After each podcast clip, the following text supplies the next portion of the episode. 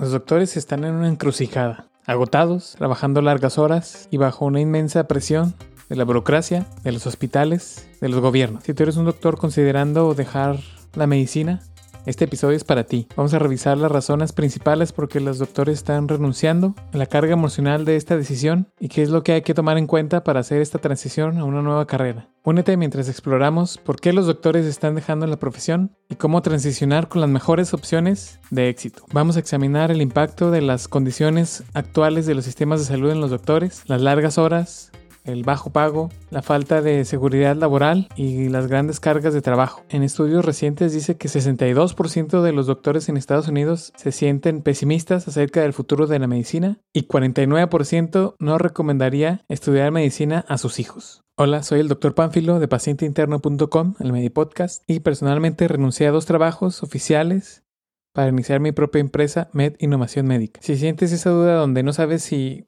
lo mejor es seguir en un trabajo donde no te sientes muy a gusto o renunciar a un trabajo para explorar otras alternativas dentro o fuera de la misma medicina. Suscríbete al podcast y también puedes seguirme en Twitter, arroba panfilodr. Aquí abajo te dejo los links. Pero, ¿qué hay detrás de por qué los médicos están renunciando a sus trabajos? Quédate hasta el final para contarte la historia de cómo renuncié a mis dos trabajos, por qué los sistemas de salud están al borde de colapso. Bueno, es, es claro que la medicina ahora es mucho, muy diferente a cuando yo empecé a practicar medicina, pero los problemas creo que se han agravado, sobre todo por el virus del COVID-19, el estrés. El estrés por el COVID descubrió muchas cosas que ya estaban mal desde antes de la pandemia. El agotamiento, la pérdida de la autonomía, o sea, qué es lo que podías hacer, qué es lo que podías tratar, qué es lo que podías recetar. Incluso la clínica Mayo hizo una encuesta a 20.000 doctores en 124 instituciones alrededor de Estados Unidos. Y encontró que uno en cada cinco doctores planean dejar la medicina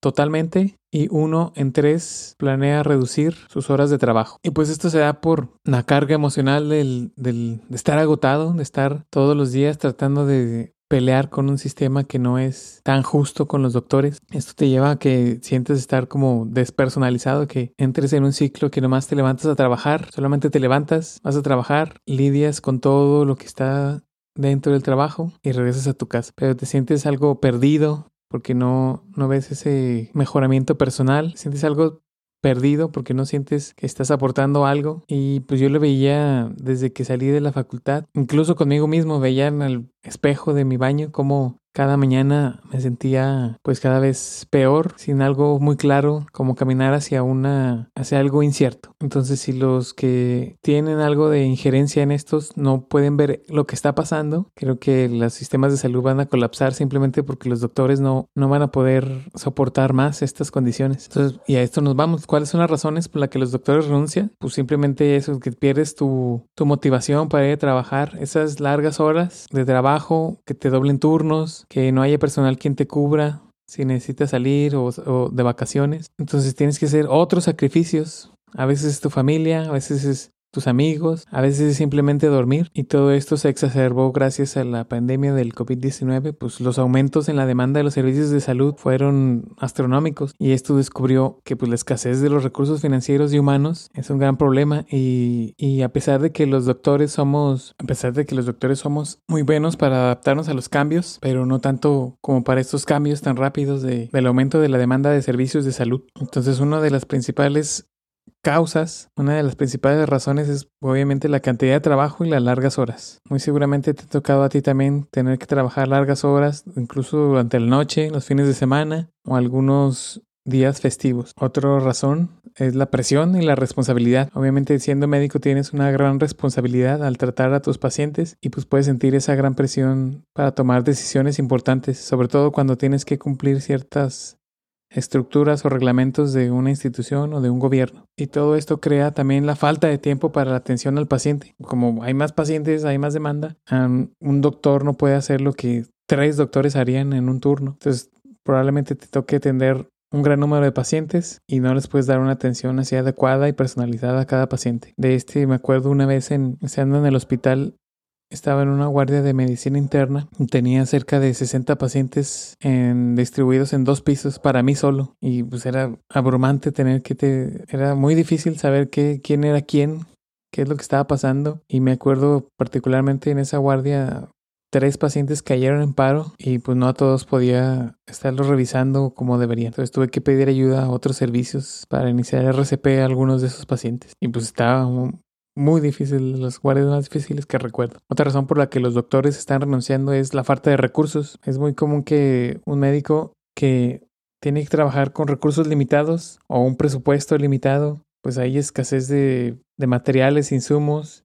y obviamente no vas a tener la tecnología de última generación. Entonces todo esto te puede retrasar en un diagnóstico y a lo mejor no iniciar un tratamiento correcto. Y si quieres arreglarlo o hacer algo, te, te encuentras con la burocracia. si quieres hacer un trámite o, por ejemplo, algo muy frecuente que pasa en los hospitales de mi ciudad es que las máquinas de rayos X o tomógrafos no funcionan porque no tienen el mantenimiento adecuado y tienen que subrogar, es decir, mandar a los pacientes a hospitales privados para hacerles los estudios. Pero es una papelería inmensa para poder hacer solamente eso, hacerle una tomografía, una radiografía, una radiografía a alguien, es lidiar con una burocracia brutal. Y además tienes que rellenar papeles, hojas, expedientes, que a veces puede ser frustrante y consumirte más tiempo de lo que realmente es atender pacientes. Entonces me podrías preguntar, oye, doctor Pánfilo, pues, ¿qué podemos hacer ante esto? Bueno, una de las cosas es aceptar que es un problema. O sea, el primer paso para resolver un problema es aceptar que se tiene. Entonces, si tú estás en un lugar donde dicen que no pasa nada o no están dispuestos a, a afrontar ese problema, pues nunca se va a poder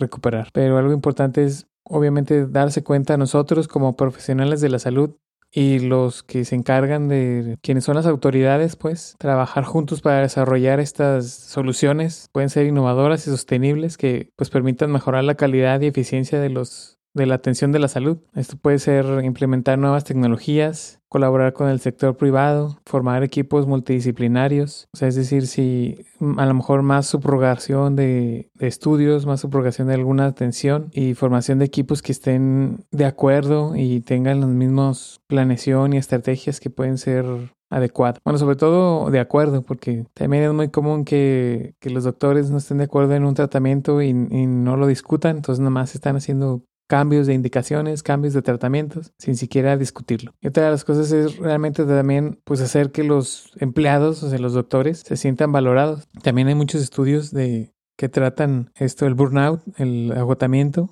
y muestran que los pasos correctos es hacer que las organizaciones pues pueden por ejemplo hacer sentir más valorados a los empleados porque esto está asociado con las menores probabilidades que renuncien. Obviamente los gobiernos también tienen que hacer de su parte y implementar políticas públicas que aborden este, esta desigualdad en el acceso a la salud. Si tú estás en una posición de autoridad y puedes cambiarlo, estas son estrategias que pueden ayudar muchísimo a, evitar que el colapso del sistema de salud no colapse. Pero si tú estás más cerca a la decisión de renunciar, a lo mejor me puedes preguntar, pues si renuncio, ¿cómo, cómo podría hacer dinero, doctor Pánfilo? Porque pues de algo tengo que vivir. Entonces he conocido a muchos compañeros y muchos colegas Incluso en YouTube y en, Internet hay muchos doctores que se han dedicado a otras cosas. Está el caso de Ali Abdal, que es un doctor en el Reino Unido, que se empezó a dedicar a hacer videos en YouTube. Está el doctor Yuval en Estados Unidos, que también empezó a hacer videos de YouTube. Entonces se dedicaron a ser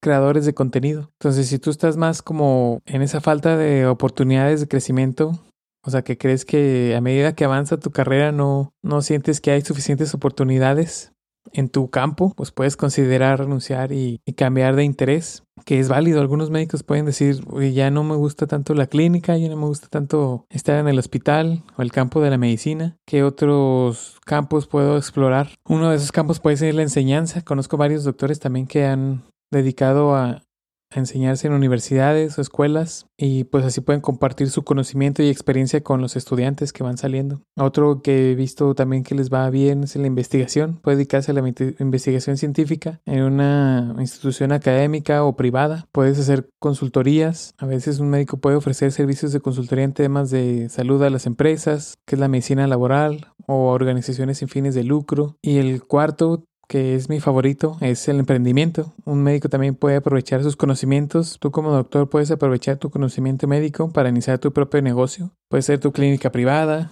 o una empresa que tenga algo que ver con la medicina o la salud. Puede ser artículos sobre temas de público general o para un público específico, pero la idea es que puedes tener esa libertad, ese, esa motivación, esa motivación para poder iniciar tu propio, para ser tu propio jefe, tener tus propios horarios y no estar dependiendo de las condiciones que otros te pongan. La idea es saber que un médico que renuncia a la medicina puede dedicarse a muchas otras cosas, dependiendo de sus habilidades, de sus intereses, puede, puedes tener varias opciones. E incluso eh, hay otros doctores que se han dedicado a, otros campos como no relacionados a la medicina o la política. He visto varios que se van a, hacer política políticos o administradores en el sector privado. ¿Tú cuál alternativa escogerías? ¿Seguirías siendo médico o Puedes hacerte esta pregunta. Si te ganas la lotería, ¿seguirías practicando la medicina? Déjame saber en los comentarios o en Twitter, arroba panfilodr. Y como lo prometí, aquí está la historia de mi renuncia, mis dos renuncias. Entonces, ese, entonces yo como doctor había practicado en ese entonces la medicina por más o menos unos, unos cuatro años, pero siempre estaba como repensando mi, mi futuro. estaba pensando en, ese, en esa encrucijada